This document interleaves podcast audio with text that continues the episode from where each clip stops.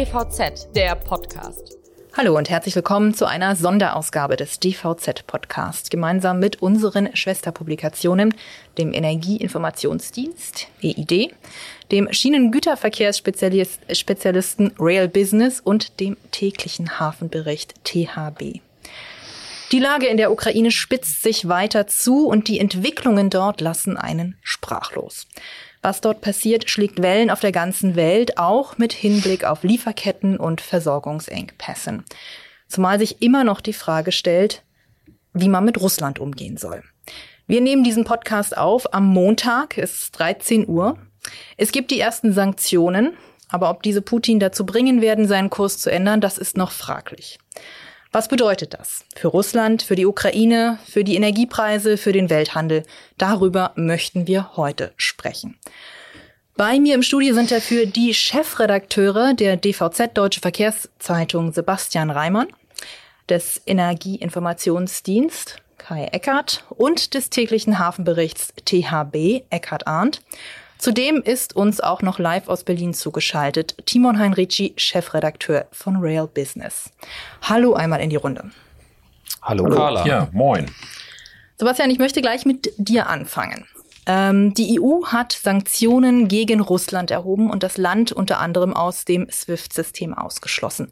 Die russische Zentralbank hat keinen Zugriff mehr auf Reserven in Euro und kann den Rubel nicht mehr stabilisieren. Was sind denn jetzt die ersten Effekte, die wir heute am Montag sehen? Ja, also die ähm, Sanktionen sind schon massiv, ähm, mitunter auch überraschend massiv, muss man sagen. Ähm, allgemein wird schon eingeschätzt, dass dieser SWIFT-Ausschluss eine ein sehr scharfes Schwert schon ist. Ähm, damit fehlt der Zentralbank eben die Möglichkeit, auf Staatsanleihen im Ausland zurückzugreifen, sich zu refinanzieren. Ähm, es gibt aber natürlich auch die einzelnen ähm, Beschränkungen, Exportbeschränkungen für einzelne Wirtschaftsgüter, Energiesektor, Luftfahrtsektor, das haben wir alle am Wochenende sicherlich äh, mitbekommen. Und das betrifft natürlich dann unmittelbar den Warenhandel. Ähm, und das Dritte sind dann die Sanktionen gegen einzelne Personen und auch Gesellschaften. Zu nennen sind Wladimir Putin, Herr Lavrov, der Außenminister, äh, zahlreiche Oligarchen. Und ähm, ja, das kann man, glaube ich, nicht so richtig einschätzen, welche Auswirkungen das auf den Transport- und Logistiksektor, auf den Warenhandel unmittelbar hat. Aber es ist nicht zu unterschätzen. Ähm, ich habe mit einem Experten dazu gesprochen und der sagte, jetzt muss man wirklich sehr genau aufpassen, mit wem man eigentlich künftig noch Geschäfte macht, weil man eben nicht wirklich weiß, wer dahinter steckt. Das ist natürlich klar. Äh, viele Leute haben oder viele Firmen haben irgendwie dann doch noch Anleihen in irgendwelchen russischen Firmen und so weiter und so fort. Ähm, es gibt ja auch schon jetzt, äh, es gibt ja noch eine zweite Sanktion, nämlich die EU hat den Luftraum dicht gemacht für russische Flugzeuge. Und da gibt's auch schon die ersten Auswirkungen, wie einer unserer Redakteure rausgefunden hat. Sebastian, kannst du das vielleicht noch mal kurz erklären, was da passiert ist? Ja, das sind dann wahrscheinlich diese berühmten äh, Sanktionen gegen den Transportsektor, die man in der EU-Sanktionsliste eben auch findet. Ähm, das sind eben, ja, der, der Luftraum, der europäische Luftraum ist gesperrt worden. Ukraine hat ihren Luftraum logischerweise auch gesperrt. Russland hat im Gegenzug den Luftraum für europäische Airlines ähm, gesperrt. Das hat dann schon starke Auswirkungen natürlich auf den Transport- und Logistiksektor. Denn die Hauptrouten von und nach Asien aus Europa gehen logischerweise durch Russland. Wenn man sich dieses riesige Land anschaut, kann es eigentlich nicht anders sein. Und jetzt müssen die Airlines eben große Umwege in Kauf nehmen. Das wird teurer, sie können äh, im Zweifel etwas weniger Ladung mitnehmen, weil sie mehr Treibstoff äh, tanken müssen. Und ähm, ja, russische Airlines können überhaupt nicht in der EU äh, mehr verkehren. Und äh, es gibt eine große, bedeutende Cargo-Airline, nämlich Airbridge Cargo. Die hat zwei bedeutende Hubs in, in der EU, in Frankfurt am Main und in Lüttich. Kann sie beide nicht mehr äh, künftig nutzen für einige Zeit. Und Tja, da muss man jetzt mal schauen, welche Auswirkungen das hat. Ähm, natürlich gibt's Abfertiger am Frankfurter Flughafen beispielsweise, Frankfurt Cargo Services. Da muss man dann wirklich auch mal schauen, welche Auswirkungen das eben konkret für solche Unternehmen auch hat. Timon, ich möchte ähm, dir gleich nochmal fragen, wir haben jetzt gerade über den Luftverkehr gesprochen. Ähm, Aber das ist ja nicht der einzige Weg, den sich die Ware sucht ähm, von Russland in die EU oder über Russland in die EU, sondern auch die Seidenstraße, die ist ja eine wichtige Handelsroute für China, Russland und eben auch hier für Europa. Und da geht ja im wahrsten Sinne des Wortes kein Weg an Russland vorbei. Die Routen führen alle durch dieses riesige Land. Ähm, und wie wichtig ist denn die Seidenstraße für den Schienengüterverkehr? Die fragen wir vielleicht mal eher so, wie wichtig ist die Seidenstraße für den Warenverkehr zwischen China und Europa? Und ähm, da wäre die eiserne Seidenstraße zumindest. Und da wird der Anteil auf etwa fünf Prozent des äh, Warenaustausches beziffert. Fünf Prozent klingt nicht nach sehr viel. Ja, die russischen Eisenbahnen haben Mitte vergangenen Jahres eine Presseinfo herausgegeben darüber, dass der Containertransit zwischen durch das russische Reich ähm, äh, doch erheblich zugenommen hat. Bis Mai hatte der schon ähm, das 1,7-fache des Vorjahres erreicht.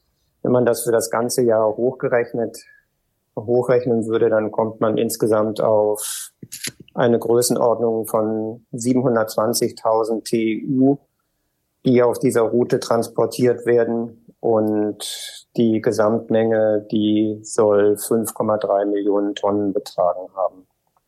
Okay, ist denn diese Route oder sind diese Routen denn jetzt schon von dem Krieg in irgendeiner Weise beeinträchtigt? Nach den Informationen, die mir aus Kreisen der Bahnspediteure vorliegen, gibt es bisher keine Beeinträchtigungen. Gerade heute Morgen antwortete mir einer meiner Gesprächspartner, aktuell fahren die Frachtzüge wie gewöhnlich.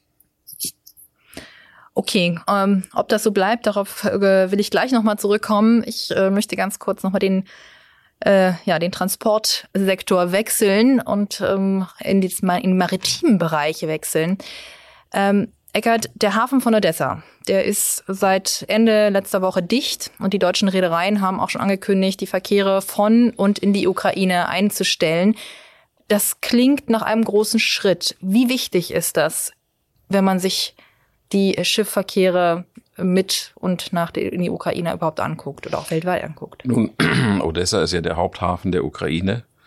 Ähm, das Containeraufkommen in dem Hafen wird äh, auf äh, rund 300.000 TEU angegeben.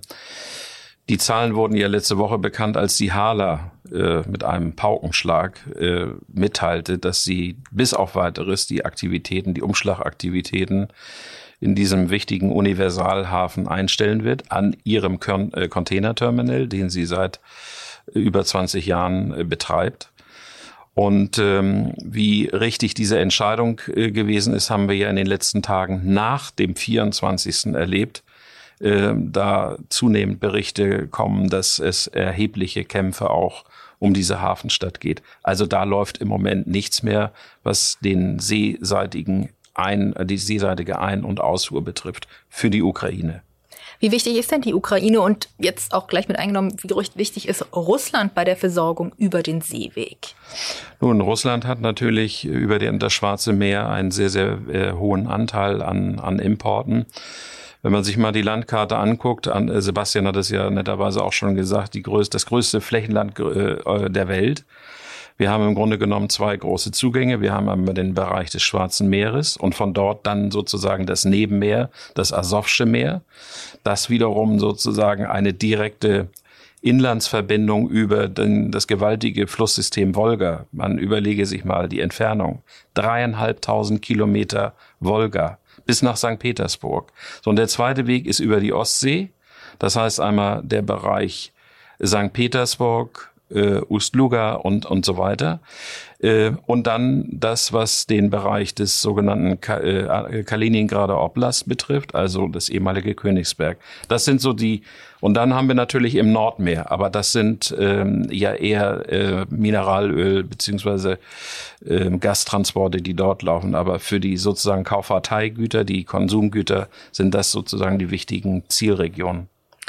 Die Ukraine ist ja auch bekannt als die Kornkammer denke, es sind ja ähm, knapp, wir haben äh, vorhin schon drüber gesprochen, das sind äh, rund 80 Prozent des äh, weltweiten verfügbaren Sonnenblumenkerneln kommen aus Russland und der Ukraine und ähm, auch ein erheblicher Teil ähm, des Weizens, wenn die Häfen dicht sind.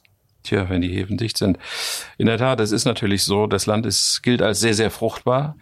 Ähm, und ähm, diese Mengen äh, sind mit einmal nicht mehr verfügbar so ohne weiteres. Wir wissen ja nicht genau, wie weit sich, wie lange diese Auseinandersetzungen sich jetzt hinziehen werden. Ziehen sie sich immer mehr in die Länge, dann gerät das ganze Thema der Feldbestellung mit einmal, also das, was völlig normal an jedem äh, Ende der Welt stattfindet, äh, unter Druck. Ähm, und ich möchte auch nochmal darauf hinweisen, dass neben diesen Gütern, die du gerade erwähnt hast, also den landwirtschaftlichen Produkten, äh, die Ukraine natürlich auch äh, sehr wichtige Rohstoffe hat. Äh, Erze, äh, Kohle, andere wertvolle Rohstoffe, die gerade auch in den westlichen Industrieländern benötigt werden, die mit einmal so nicht mehr verfügbar sind. Da muss man natürlich auch mal abwarten, wie sich das entwickelt. Okay, das ist langfristig gesehen natürlich ein großes Thema. Sebastian, ich habe noch eine Frage an dich. Und zwar, wenn man ähm, die Lieferverkehre in und aus der Ukraine gesamtheitlich betrachtet, gibt es die Möglichkeit, dass die Ukrainer demnächst vor leeren Regalen stehen? Also ich fürchte, das ist nicht auszuschließen, wie leider so vieles in diesem Konflikt nicht auszuschließen ist. Ähm, je länger dieser Krieg andauert, desto kritischer wird natürlich auch die Warenversorgung der Bevölkerung dort. Und ähm, ich kann mir schon vorstellen, dass relativ zeitnah auch Hilfstransporte in die Ukraine notwendig werden. Die werden dann wahrscheinlich erstmal über den Landweg gehen, über Polen. Äh, da gibt's auch eine Vielzahl an Grenzübergängen. Aber wir sehen ja auch schon heute, dass sich leider Gottes dort eine Menge Verkehr auch staut. Also ähm, wir haben 12.000 Fahrer, Schrägstrich dann wahrscheinlich auch 12.000 Lkw, die in der Ukraine, rund um die Ukraine im Moment mehr oder weniger gestrandet sind. Das sind äh, jüngste Zahlen der, der IRU, der Internationalen Straßentransportunion. Und ähm, ja, da ist, da ist Stau auf gut Deutsch. Und äh, da wird es natürlich dann auch schwierig, äh, zumindest in der nächsten Zeit auch entsprechende Hilfsgütertransporte sicherlich abzuwickeln. Aber notwendig werden die wahrscheinlich schon werden. Kommen wir nochmal zu einem Thema, das uns alle irgendwie betrifft, egal welcher Transportsektor äh, oder auch ob Privatpersonen, nämlich das ganze Thema Energie. Ähm, Russland hat im vergangenen Jahr 55 Prozent des äh, in Deutschland verbrauchten Erdgases geliefert. Und ja, die Heizperiode ist fast zu Ende. Dennoch gibt es immer wieder Stimmen, die warnen, bald stehen wir alle im Dunkeln da, beziehungsweise bald müssen wir alle frieren. Kai, ähm, ist das eine berechtigte Sorge? Naja, die, die Angst ist natürlich da, das ist ganz klar. Ähm, aber ähm, ich teile eigentlich die Einschätzung, dass wir jetzt am Ende der Heizperiode, äh, wir haben recht milde Temperaturen, ähm, dass wir jetzt eigentlich durch den, diesen Winter noch ganz gut durchkommen, äh, selbst wenn Russland jetzt seine Gaslieferung einstellen sollte. Ähm, aber es ist natürlich ganz klar, mit 55 Prozent äh, Anteil am deutschen Gasverbrauch ähm, ist, äh, ist Russland der wichtigste Lieferant und äh, man ist einfach abhängig da. Und ähm, da muss man halt sehen, wie wir irgendwie aus der Abhängigkeitsposition rauskommen und äh, ja, andere Beschaffungswege finden. Ganz interessant, jetzt am Wochenende, die Bundesregierung hat ja angekündigt, dass sie die Kohle- und Gasspeicher auffüllen möchte. Mhm. Geht das so kurzfristig? Also das heißt ja, die Gasspeicher sind relativ leer. Da äh, kursiert immer so eine Zahl von, es sind noch vier Prozent da. Ich kann das gar nicht einschätzen. Es ist jetzt fast März. Sind vier Prozent ja. viel, sind vier Prozent wenig? Und wie füllt also, man die Speicher so kurzfristig wieder? Wenn man das mal auf Europa betrachtet, dann sind die Gasspeicher europaweit etwa zu 30 Prozent gefüllt noch derzeit. Ähm, diese drei Prozent oder vier Prozent, das bezieht den größten deutschen Speicher ähm, in, im niedersächsischen Reden. Ähm, der ist tatsächlich relativ weit leer gefahren. Der ist allerdings auch mit einem sehr geringen Speicherstand schon in die Heizperiode reingegangen. Also der ist schon im Herbst nicht äh, voll gewesen. Ähm, das ist auch im Nachhinein sehr auffällig, dass äh, gerade auch die Speicher, die äh, von Gazprom mitbetrieben werden, ähm, sehr verhalten gefüllt worden sind. Ähm, als würde man da schon ein Druckmittel aufbauen. So im Nachhinein wird daraus irgendwie dann doch, äh, lichtet sich das Puzzle jetzt so langsam. Ne? Und wie ist das preislich gesehen? Also man hat ja jetzt schon gesehen, ähm, schon nach den ersten Tagen ähm, dem Ukraine-Konflikt sind die Energiepreise nochmal gestiegen, was sie ja in der letzten Zeit dann doch sowieso schon tun. Ist mhm. das was, was wir jetzt in den nächsten Tagen, Wochen, Monaten weiter noch äh, beobachten werden? Also das ist natürlich in jeder Krisensituation steigen automatisch die Energiepreise. Das ist einfach äh, geschriebenes Gesetz. Und ähm, wir hatten tatsächlich jetzt äh, im Vorfeld schon die Situation, dass auch äh, in den, im ganzen Winterhalbjahr jetzt eigentlich schon die Preise massiv gestiegen sind.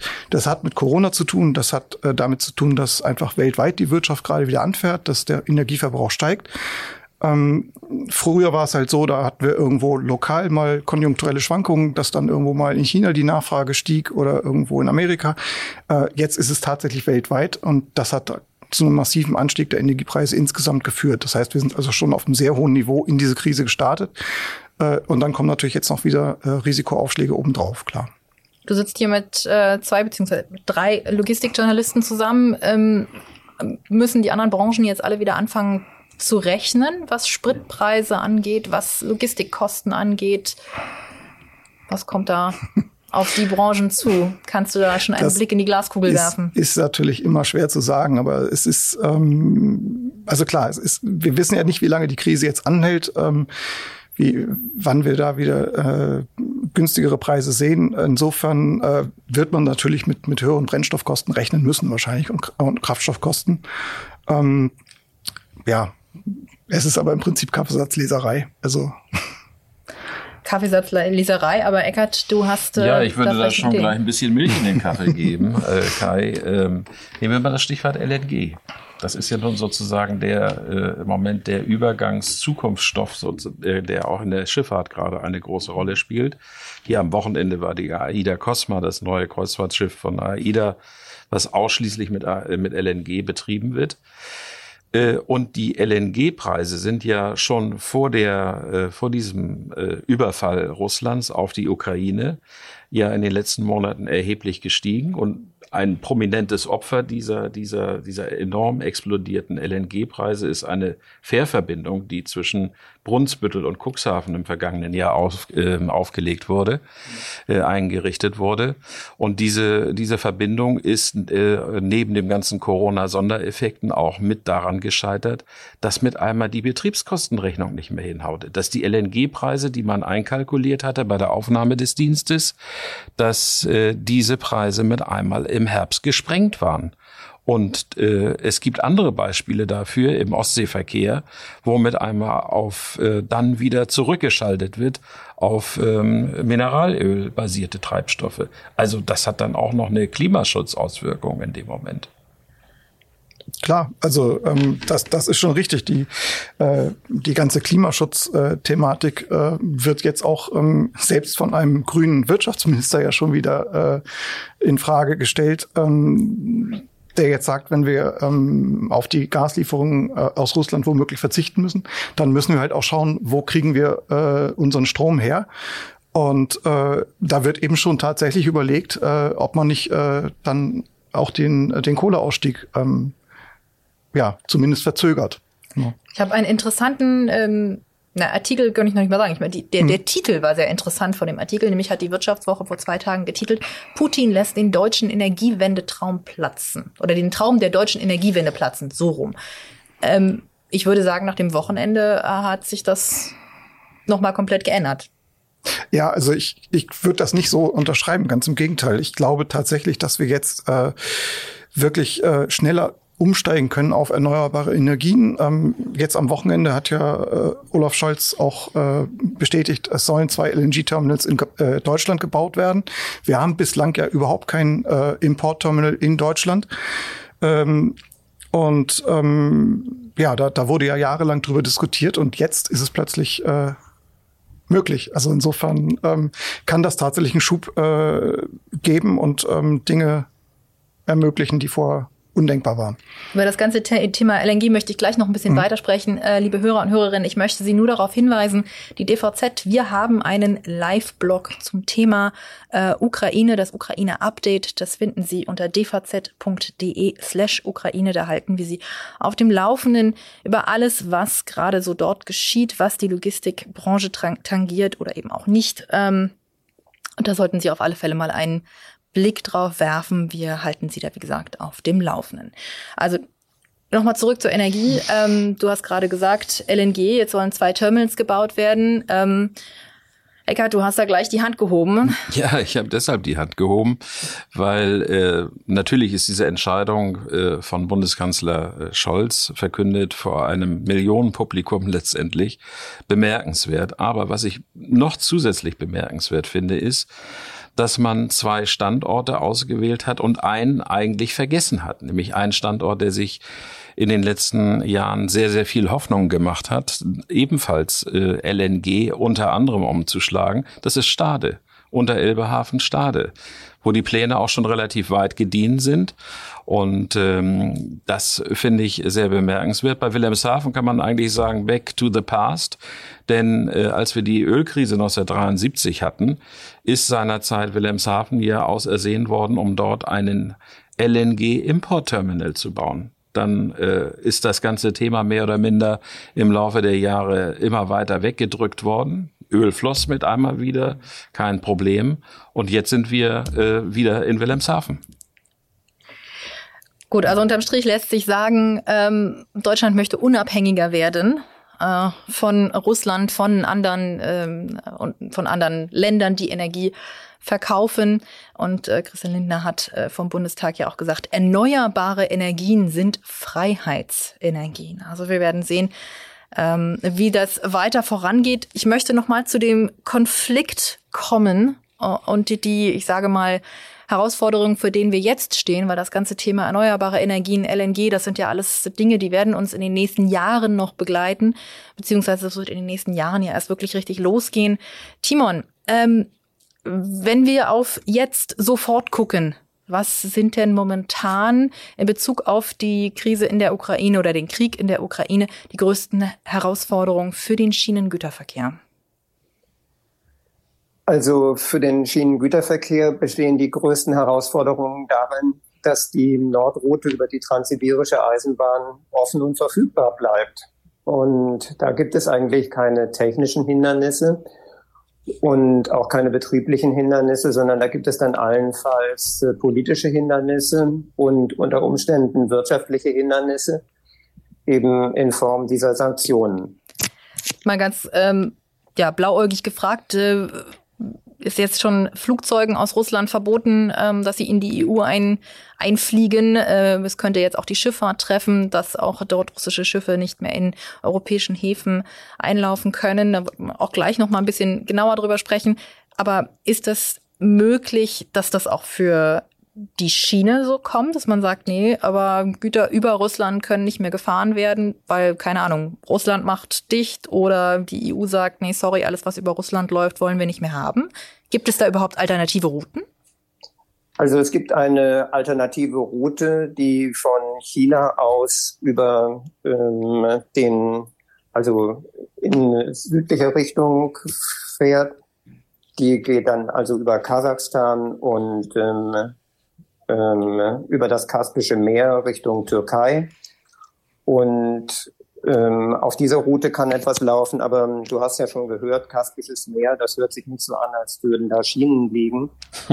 Und ähm, die Folge davon ist, dass das natürlich nur eine ganz geringe Kapazität hat. Und die Bahnspedition sagt ganz klar, sie hofft darauf, dass die nördliche Route weiterhin nutzbar bleibt und sie will aus ihrer Sicht auch alles daran setzen, dass sich daran nichts ändert.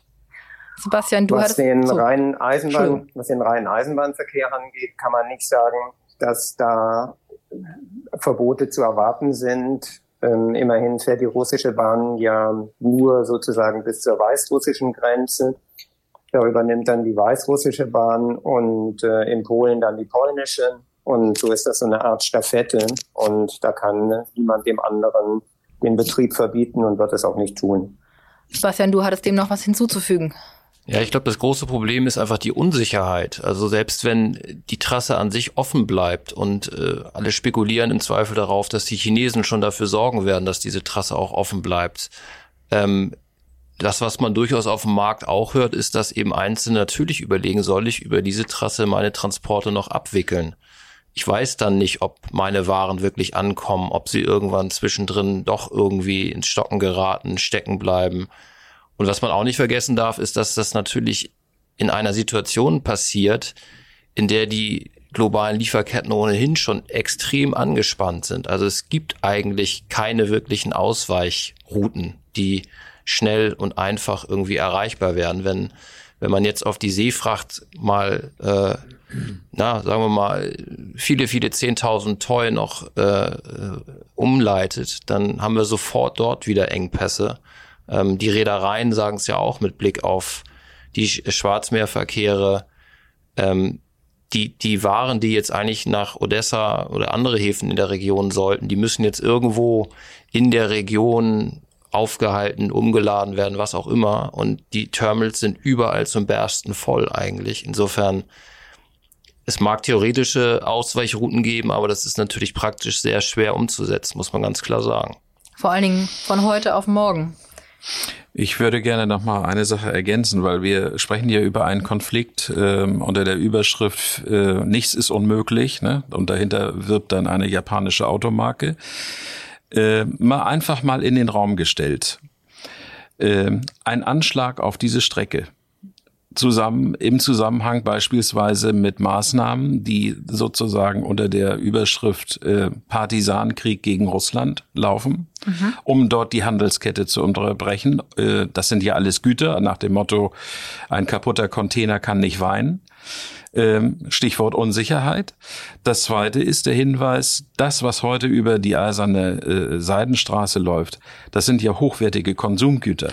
Also mhm. das ist sozusagen die Crème de la Crème des Ladungsverkehrs. Und Sebastian, wie du schon sagst, da gilt natürlich erst Rechtssicherheit, weil da sind wir schnell mit 80 Toy im hohen Millionenbereich unterwegs. Und eine Störung dort hätte natürlich verheerende Auswirkungen. Okay. Ähm, wie ist Dann das? muss man sagen, dass diese Route ja nicht ähm, durch das umkämpfte Gebiet läuft und ähm, die russische, die russischen Sicherheitskräfte dieses Problem ja nicht ähm, jetzt mit diesem Problem der Sicherheit ja nicht zum ersten Mal konfrontiert sind, sondern es gab ja zumindest in den Anfangszeiten immer schon Überlegungen darüber, wie man diese Züge und diese hochwertige Fracht sichern kann. Und ähm, das haben aus meiner Sicht die russischen Sicherheitskräfte sehr gut ähm, unter Kontrolle. Ich möchte noch mal ganz kurz auf das Stichwort ähm, Unsicherheit bei den Verkehren zurückkommen. Sebastian, wie sieht denn das eigentlich aus? Ähm, ja, ich sag mal europaweit oder EU-weit, wie sieht das aus? Stichwort Fahrermangel. Jetzt äh, die Ukrainer von zwischen 18 und 60 sind alle gebeten, doch bitte im Land zu bleiben, sind alle gebeten, äh, möglichst wieder zurückzukommen, wenn sie nicht im Land sind, um gegen Russland zu kämpfen. Was bedeutet das alleine mit Sicht auf die Fahrer bei der Logistikkette hier in Europa? Naja, das setzt sie mit Sicherheit zusätzlich unter Druck. In welchem Maße, glaube ich, ist schwer genau zu beziffern. Ähm, es gibt keine genauen Zahlen dazu, wie viele ukrainische Fahrer ähm, in der EU unterwegs sind, zumindest sind sie mir nicht bekannt. Ähm, was man weiß, ist, dass natürlich viele ukrainische Fahrer bei polnischen Speditionen auch angestellt sind, für die fahren. Und ähm, wenn man da mal auf die Zahlen schaut, ähm, die Fahrleistung von polnischen Lkw in Deutschland lag oder liegt aktuell bei gut 17 Prozent. Ähm, damit ist die von den osteuropäischen Ländern die höchste. Und wenn für diese polnischen Speditionen eben viele ukrainische Fahrer unterwegs sind, ähm, dann werden da schon einige hinterstehen. Also das ähm, verschärft den Fahrermangel natürlich zusätzlich. Also davon muss man ausgehen. Und wie gesagt, es sind ja nicht nur die Fahrer, sondern es sind eben auch die Fahrzeuge, die dahinter stehen. Und ja, 12.000, die offenbar im Moment in der Großregion rund um die Ukraine einfach festsitzen, die alle nicht wissen, wie sie wieder nach Hause kommen sollen. Das ist schon eine dramatische Situation, das kann man nicht anders sagen. Okay, in dem Fall sind es die Fahrzeuge, die festsitzen. Ähm, wenn wir auf die Seefahrt äh, oder die Schifffahrt schauen, ich habe ja, wir haben ja vorhin schon drüber geredet, dass wie gesagt der EU-Luftraum ist gesperrt. Ähm, russische Flugzeuge dürfen nicht mehr über Europa fliegen und es sieht so aus, als könnte das auch ähm, den Maritimbereich treffen und dass EU-Häfen sagen, keine russischen Schiffe mehr.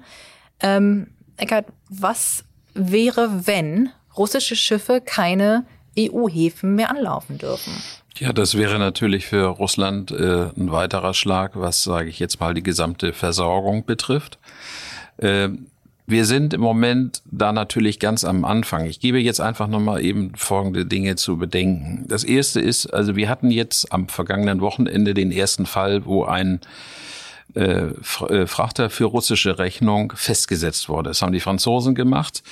Das äh, Schiff Baltic Trader, der Name, ein Mehrzweckfrachter, äh, ist äh, von den Franzosen aufgestoppt worden, wie das in der Schifffahrt heißt, und äh, umdirigiert worden in den Hafen Boulogne-sur-Mer, also im Ärmelkanal, zur weiteren Inspektion. Es gibt Verdachte oder es gibt den Verdacht, dass an Bord Güter sind, die für äh, Menschen bestimmt ist, die blacklisted sind, die auf einer schwarzen Liste stehen. Also so, das ist der erste Fall. Das andere ist äh, das Thema Sperren für äh, fürs An äh, Anlaufen. Das halte ich durchaus. Das hängt jetzt alles davon ab, wie wie wie weit dieser, wie lange dieser äh, Krieg jetzt noch dauert. Ähm, äh, das ist für mich nicht auszuschließen. Es ist für mich aber auch nicht auszuschließen, dass Deutschland erklärt, wir verbieten Schiffen, die für russische Rechnung fahren, die unter russischer Flagge stehen, die Passage durch den Nordostseekanal. Zum Beispiel. Okay. Wir gucken einmal weiter auf der Landkarte, gehen ein bisschen nach unten, äh, nach Süden und gucken ins Mittelmeer. Mhm. Wir haben dort dann den Übergang äh, vom Mittelmeer ins Schwarze Meer. Bosporus, Dardanellen. Derzeit Zugriffsrecht die Türkei, vertraglich geregelt. Ähm, die dürfen das nur dann dicht machen, wenn dieser Seeweg, wenn sie sozusagen national bedroht sind.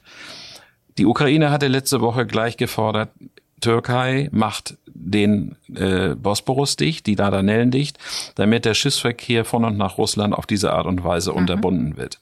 Das haben die Türken abgelehnt. So, jetzt die nächste Frage, äh, wie weit ähm, halten Sie das jetzt möglicherweise aufrecht? Nur zur Orientierung. 80.000 Schiffe fahren jährlich durch diese Meerenge. 80.000. Die Hälfte davon entfällt ungefähr auf Russland. Also nur mal um die Dimension. Um, um diese Zahl einordnen zu können. Der äh, Suezkanal, äh, äh, den passieren jedes Jahr ungefähr um 19.000 Schiffe den Nord-Ostsee-Kanal passieren jedes Jahr um die 25.000 Schiffe. Ich finde, diese Zahlen müssen mal genannt werden, um die Dinge sozusagen so ein bisschen zu verstehen und zu erkennen, was da möglicherweise passieren kann. Eine Sperrung des Seeverkehrs, das ist natürlich ein sehr weitreichender Schritt. Ich würde ihn emotional gesehen noch weitreichender halten als, als die Sperrung des Luftraums. Ähm, äh, aber äh, das wäre wirklich eine deutliche Verschärfung des Ganzen und das mag man sich gar nicht ausmalen. Wäre das eine Möglichkeit, oder anders gefragt, man würde Putin quasi von der Rest der Welt abschneiden. Wäre das denn nicht eine Sanktion, die aus deiner Sicht gesehen jetzt schon angemessen wäre? Tja, also wir haben ja gestern alle irgendwo ähm, auch äh, schockiert wahrgenommen, dass ähm, Russland also zumindest Putin angeordnet hat, die äh, Atomstreitkräfte äh, in einen erhöhten Alarmzustand zu versetzen. Es gibt, äh, wenn ich das richtig gehört habe, vier oder fünf Stufen. Sie sind jetzt auf Stufe zwei. So, allein diese Ankündigung hat ja gestern in der westlichen Welt berechtigterweise äh, für sehr, sehr große äh, Besorgnis gesorgt. Wer schließt denn aus, dass äh, ich würde diesem Mann einfach alles zutrauen und zwar alles nur Schlechte zutrauen. Und ich würde auch äh, deswegen, wenn der, wenn er das Gefühl hat, dass dieses Land weiter bedrängt ist, dann würde ich weitere Eskalationsstufen erstmal verbal ausgesprochen durchaus für möglich halten. Ob das nachher am Ende kommt, das ist noch eine andere Geschichte. Aber allein diese Verunsicherung hätte natürlich dramatische Folgen auch für den Schiffsverkehr insgesamt. Es hätte Auswirkungen auf die Versicherungswirtschaft. Versicherung, Versicherungsprämien für äh, Ladungstransporte würden, denke ich, in dem Moment davon nicht unbeeindruckt bleiben. Und, und, und. Klar, solche Folgen oder Sanktionen oder alles, was man tut, hat schlägt äh, große Wellen, das wissen wir. Sebastian, ich habe noch eine Frage an dich und zwar, wir reden immer, was die EU macht. Wie steht eigentlich China momentan zu der ganzen Situation? Naja, sagen wir mal so, wie, wie man das von China im Zweifel auch erwartet hätte, so ein wenig abwartend, von außen draufblickend, ähm, wobei man auch sagen muss, dass sie sich ja mitunter, haben sie schon überraschende Signale gesandt, finde ich. Also sie haben sich im Weltsicherheitsrat, meines Wissens, haben sie sich, ähm, haben sie sich neutral verhalten. Ähm, ähm man muss jetzt einfach mal abwarten, was, was die Chinesen wirklich machen. Die sind bei vielen Punkten involviert. Frage der, der Eisernen Seidenstraße, ähm, sicherlich auch bei den Fragen des Warenhandels. Also kann Russland gewisse Mengen, die sonst aus der EU möglicherweise kommen oder die in die EU verkauft werden, dann durch, ähm, durch andere Quellen oder Zielländer dann auch ergänzen. Also da wird China sicherlich auch eine große Rolle spielen. Also aus meiner Wahrnehmung ist China schon ein sehr entscheidender Player in dem ganzen Konflikt, der aber noch gar nicht so richtig auf der, ja, auf der Bühne erschienen ist, sozusagen. Ich habe noch eine Frage, die äh, wird jetzt ganz spontan hier noch an alle gestellt. Ihr dürft gerne die Hand heben, wer damit anfangen möchte. Ähm, mit Hinblick auf eure Fachbereiche, beziehungsweise Timon, du darfst reinrufen, weil wenn du die Hand hebst, das sehe ich leider nicht. Aber im Hinblick auf eure Fachbereiche, was ist der größte Hebel, den die Welt hat gegen Russland oder um diesen Krieg möglichst zu stoppen, zu unterbinden. Ähm, und gleich hinterher gefragt, äh, wie, wie würde das eventuell den Rest der Welt auch beeinträchtigen? Ich hebe mal den, den Finger. Ich würde mal sagen, wenn wir dazu kommen, was, wie gesagt, ich möchte hier nichts äh, verschärfen. Im, Im Grunde genommen ist es alles schlimm genug, was wir hier alles äh, gemeinsam erleben müssen, weil niemand sich das hat vorstellen können. Aber nehmen wir mal zum Beispiel an, dass wir ein mehr oder minder eine Unterbindung äh, von Seetransport, von Seeverkehren für Russland erleben würden. Russland, wir wissen, äh, wir erfahren es die letzten Tage insgesamt. Carla, du hast es auch angesprochen. Energie spielt eine große Rolle. Ähm, die ganzen Öltransporte, äh, da ist äh, Rotterdam beispielsweise eine entscheidende Drehscheibe als, als zentraler Umschlagpunkt, um von dort die Ölmengen dann weiter zu verteilen in Richtung Kontinente, in Übersee ähm, und ähm, ja, wenn das also unterbrochen würde, was dann? Ähm, wenn mit einmal also dieses Land äh, ja einfach von der von der Versorgung, Ver- und Entsorgung abgeschnitten wird. Da auf der anderen Seite steht die Aussage auch der westlichen Staatengemeinschaft zu sagen, wir kämpfen ja nicht, wir richten uns nicht gegen das russische Volk. Wir richten uns gegen das Regime. Das muss man also sehr, sehr genau eben abwägen. Hier möchte ja keiner äh, die Verschärfung haben, sondern wir alle sind der Hoffnung, dass also durch diese Ereignisse in Russland die eigene Bevölkerung möglicherweise, ähm, ich sage jetzt mal, inspiriert wird um ihr System zu hinterfragen. Das ist ja auch noch, das schwingt ja im Moment auch insgesamt mit. Also wie gesagt, der Seeverkehr wäre eine, eine sehr harte Geschichte. Äh, Sperrung von einzelnen Durchfahrten wäre zum Beispiel eine Sache, ich habe es gesagt, Nordostseekanal beispielsweise dicht machen oder die Zufahrt durch ähm, durch äh, in, ins Schwarze Meer reglementieren und sei es nur für äh, Marineschiffe, das wäre ja auch schon mal ein Signal. Also da gäbe es verschiedene Möglichkeiten von meiner Warte aus. Timon und ich möchte rein. Ja, du darfst genau. reinreden, genau. Wie sieht das genau. bei der genau. Eisenbahn aus? Äh, hat die Eisenbahn auch einen Hebel oder ist sie, sitzt sie eher am, am kürzeren Hebel? Die Eisenbahn hat gar keinen Hebel. Die Eisenbahn ist letzten Endes nur ein Dienstleister. Und ähm, die Eisenbahn funktioniert in den Grenzen, die in, die ihr gesetzt werden. Und ähm, da ist sie auch eigentlich vollständig unpolitisch. Aber wenn es jetzt um die Frage geht, was kann man denn da machen? Oder was hat sich denn in der Vergangenheit gezeigt? Dann muss man doch letzten Endes sagen, dass alle diese Sanktionsversuche, die unternommen worden sind, sei es jetzt äh, Nordkorea, sei es jetzt äh, Iran oder sei es seines frühere Sanktionen in Richtung Russland, doch letzten Endes gar nichts gebracht haben. Diese Länder haben ihr System nicht geändert. Diese Länder agieren auf internationalem Parkett ganz genauso, wie sie Jahrzehnte zuvor ähm, agiert haben oder jedenfalls solange die herrschende, ähm, äh, die herrschende Leute da am Ruder gewesen sind. Und aus meiner Sicht kann man im Grunde genommen nur dadurch, ließe sich nur dadurch etwas erreichen, dass eben handelnde und einflussreiche Personen in ihrem Vermögen und in ihrer Beweglichkeit ähm, eingeschränkt werden, wie die Oligarchen. Und ich könnte mir vorstellen, wenn es äh, den Oligarchen wirtschaftlich schlecht geht, dann werden sie auch ihren Einfluss auf die russische Regierung äh, geltend machen und dafür sorgen, dass ähm, es da unter Umständen zu einer Änderung kommt. Kai, wie sieht es bei der Energiewirtschaft aus? Das ist ja hm. eigentlich, sag mal so, der, der Hebel, der am meisten diskutiert wird. Ja, aber es ist auch der für uns folgenschwerste. Also ähm, was, was Eckert sagte, ähm, dass äh, eben tatsächlich äh, europäische Häfen ähm, einfach keine russischen Schiffe mehr abfertigen.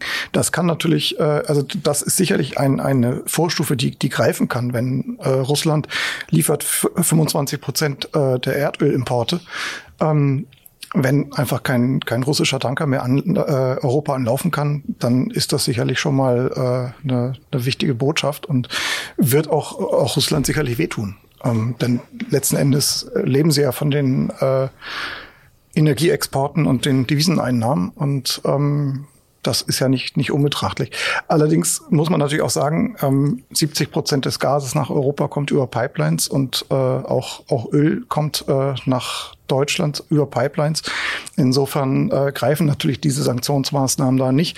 Und umgekehrt, ähm, was wir bis jetzt an Sanktionen haben, das betrifft einfach den äh, russischen Raffineriesektor. Wir dürfen einfach keine äh, Technologie mehr ähm, dort ausliefern oder Dienstleistungen, Wartungsdienstleistungen und ähnliches anbieten aus europäischer Sicht.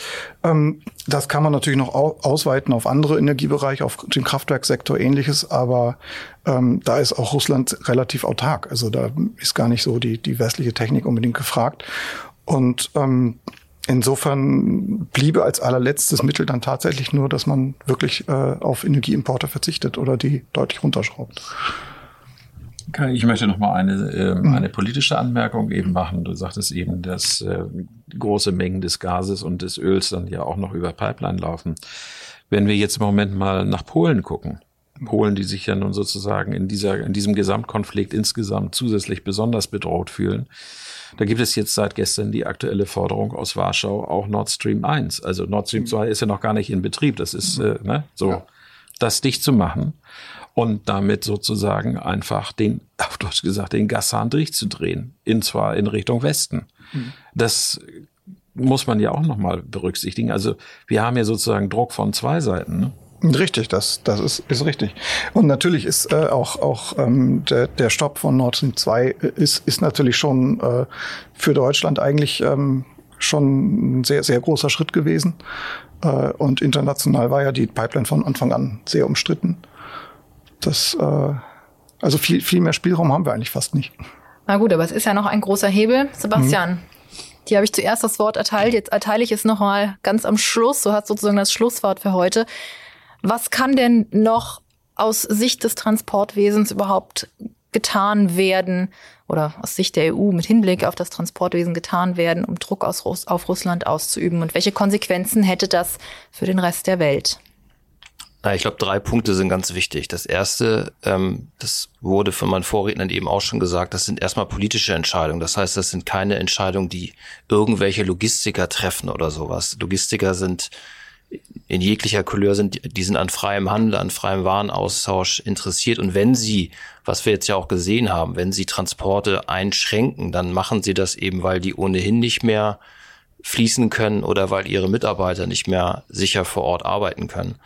Das Zweite ist, es gibt sicherlich noch Möglichkeiten, die Sanktionen zu verschärfen. Wir haben das beim Iran gesehen. Ähm, ich habe mit einem Experten Lothar Harings von der Wirtschaftskanzlei Graf von Westfalen darüber gesprochen. Kann man im Übrigen auch bei uns online in unserem Ukraine-Update nochmal nachlesen. Und ich stelle es auch nochmal in die Show Notes, den Artikel versprochen. Sehr gut. Und ähm, der sagt, also so scharf wie die Sanktionen beim Iran waren, da sind wir noch nicht. Also beim Iran wurde der Wirtschaftsverkehr eben noch deutlich stärker eingegrenzt, weil man im Grunde überhaupt keine Handelstransaktionen mehr äh, durchführen konnte. Das hatte auch viel mit dem Finanzsektor dann da entsprechend zu tun. Aber wie gesagt, er sagt, die waren noch schärfer. Und das Dritte ist, das finde ich auch ganz wichtig, was Eckart eben noch gesagt hat, man muss natürlich trotzdem auch vorsichtig mit diesen Sanktionen umgehen, denn ja, es ist ein Regime rund um Putin, das sind irgendwelche Oligarchen, aber dahinter steht auch ein Volk mit deutlich über 100 Millionen Menschen. Und ähm, wahrscheinlich führt letztendlich der Weg zu einer Lösung dieses Konfliktes in guten Teilen auch darüber, dass ja das Volk möglicherweise seinem Präsidenten irgendwie das Vertrauen entzieht oder ihn dazu bewegt, äh, diesen Krieg zu beenden. Ähm, das muss man sich, glaube ich, auch klar machen. Und da deswegen ist es natürlich ein sehr schmaler Grad und ja, da hoffen wir, glaube ich, alle, äh, dass die Politiker da auch die die richtigen Entscheidungen dann entsprechend treffen. Danke, Sebastian. Ähm, ich sage auch nochmal vielen, vielen Dank in die Runde. Also das war, wie gesagt, der Chefredakteur der DVZ Deutsche Verkehrszeitung Sebastian Reimann, der Chefredakteur des Energieinformationsdienst EID Kai Eckert und der Chefredakteur des täglichen Hafenberichts THB und aus Berlin Timon Heinrici, Chefredakteur von Real Business. Vielen, vielen, vielen lieben Dank äh, für dieses Gespräch. Äh, wir verfolgen die Situation natürlich weiter. Wie gesagt, ich habe es zwischendurch mal gesagt, die DVZ hat einen Blog zu dem ganzen Thema ähm, Ukraine. Da halten wir Sie auf dem Laufenden. Das Ukraine-Update, das finden Sie unter dvz.de slash Ukraine. Wenn Sie, liebe Hörer und Hörerinnen, auch noch Kommentare zu dieser oder einer anderen Podcast-Folge haben, können Sie uns jederzeit schreiben unter redaktion.dvz.de. Ansonsten, ähm, ich werde noch ein paar Artikel in den Shownotes teilen zu diesem Thema. Und ähm, ja, wie gesagt, wir verfolgen das Geschehen weiter und wir drücken den Ukrainern und den Rest der Welt die Daumen, dass äh, dieses Schrecken bald vorbei ist. Ich bin Carla Westerheide. Ich sage vielen Dank fürs Zuhören und bis zum nächsten Mal.